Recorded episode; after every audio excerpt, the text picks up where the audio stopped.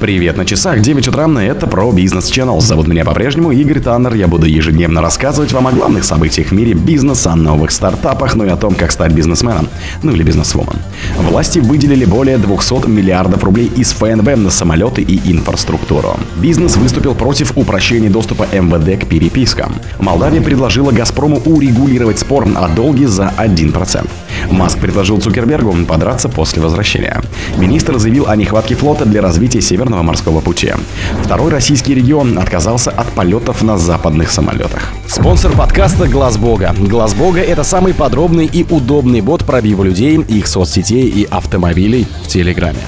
Власти выделили более 200 миллиардов рублей из ФНБ на самолеты и инфраструктуру.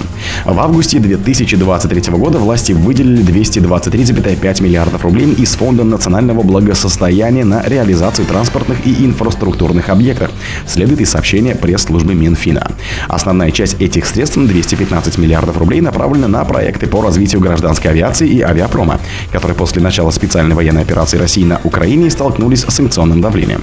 Так, для авиакомпаний сократился рынок авиаперевозок, например, из-за запрета на полеты в Евросоюз и возможность получения самолетов Аэробус и Боинг из-за рубежа. Из-за прекращения сотрудничества с западными поставщиками объединенная авиастроительная компания вынуждена заниматься импортозамещением запчастей для своей ключевой гражданской продукции для магистральных самолетов SM-21 и Суперджет. Бизнес выступил против упрощения доступа МВД к перепискам. Ассоциация больших данных, объединяющая компании, операторы больших данных в банковской, телекоммуникационной и других отраслях, выступила против запроса МВД дать доступ к электронным устройствам россиян без судебного решения. Первым об этом сообщил Forbes. Отзыв на законопроект есть у РБК. Такая правовая норма создает угрозу нарушения тайны связи, защищаемой Конституцией, а также иных тайн, охраняемых правовыми актами в области профессиональной чувствительной информации. Доступ к звонкам и перепискам получат не только подразделения ФСБ и МВД, непосредственно занимающиеся оперативно-техническими мероприятиями, но и все территориальные подразделения ФСИН, ФТС и МВД, к которым в силу специфики их деятельности требования к законности и обоснованности существенно ниже, предупредили эксперты. Такое регулирование не обеспечит полноценную проверку обоснованности и законности получения доступа к охраняемой законом тайне. Инициатива будет нарушать нынешние протоколы защиты данных в технологических системах и различных дата-центрах, считает ассоциация.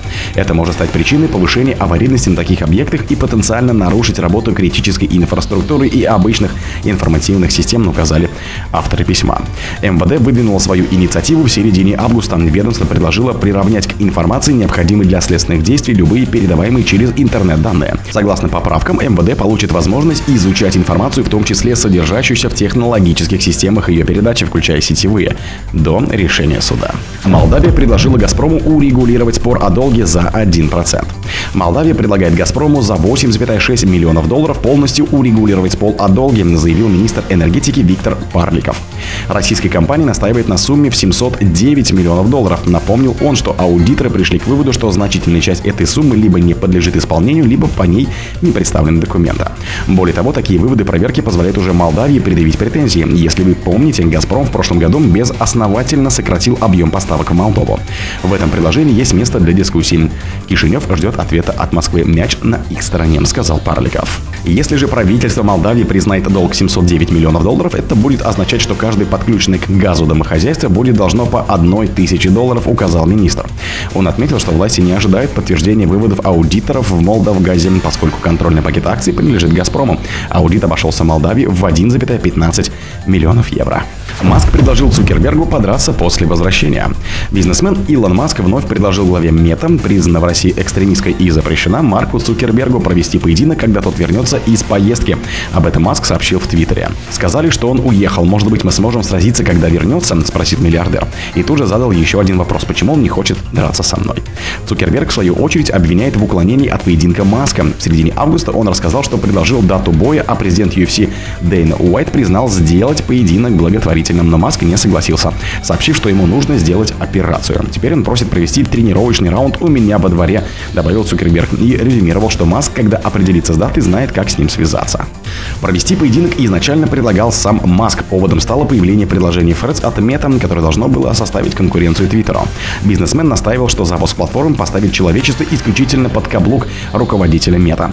Цукерберг предлагал провести поединок 26 августа. В тот же день Маск ответил, что ему необходимо сделать МРТ верхней части спины и шеи. Он рассказал, что боль появилась после поединка с борцом с умом и положительно оценил идею заменить поединок Цукербергом дебатами. Министр заявил о нехватке флота для развития Северного морского пути.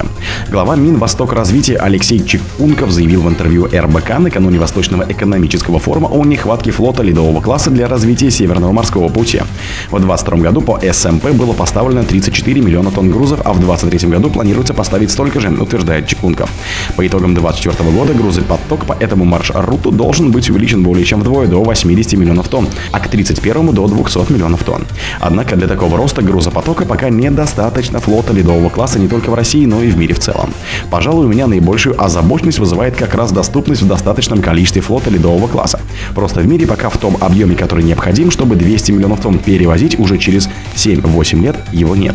А цикл производства большого танкера ледового класса это же не месяцы, а годы, сказал министр. Второй российский регион отказался от полетов на западных самолетах. Камчатском крае с 1 сентября остановлены полеты на чешских самолетах Л-410 из-за нехватки запчастей. Об этом сообщили в пресс-службе местного правительства и подтвердили в пресс-службе единой дальневосточной компании «Аврора». Теперь Л-410 заменят другими типами авиатехники из парка Камчатского авиационного предприятия, уверяют в пресс-службе «Аврора». Поэтому транспортная доступность населенных пунктов края нарушена не будет. Властям Камчатки принадлежит 75% минус одна акция Камчатского авиационного предприятия, эксплуатировавшего при Л-410 остальные остальные бумаги у «Авроры». Камчатка стала вторым российским регионом, которые отказались от эксплуатации западных самолетов.